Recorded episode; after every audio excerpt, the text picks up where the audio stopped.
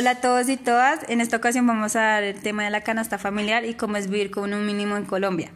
Actualmente y a mediados de febrero del 2021, hasta 83 productos de la canasta familiar podrían o ya presentan la grabación con el IVA del 19% debido a la reforma tributaria. La DIAN, según con datos proporcionados, hay 98 productos con la tarifa general del IVA, otros 10 con el 5% y 73 productos están exentos de que sean del grupo del 0%.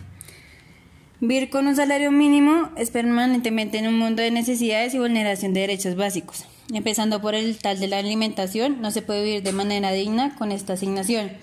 Es sortar una dificultad y eh, para ello estamos sometidos cerca de 11 millones de colombianas y colombianos que hoy devengan esa cifra. Un sueldo donde lo básico para una vida digna no se puede suplir, solo mal vivir. En tiempos de pandemia todos los indicadores sociales se han empeorado. Hay más desempleo, quiebra de millones de pequeños emprendimientos, lo que lleva a una terrible cifra de un 21% de desempleo y una situación de recesión económica.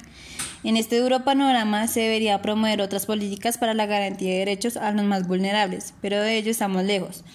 Este gobierno solo se ha dado recursos importantes al gran capital y para los millones que lo requieren, pero algunos de ellos porque tampoco es para todo el universo pequeñas asignaciones económicas que son más que ofensivas o que la significada cifra de 330 mil pesos, que es el monto máximo de los programas asistenciales, no son respuesta adecuada para las necesidades vitales de las familias que viven en una dureza pobreza.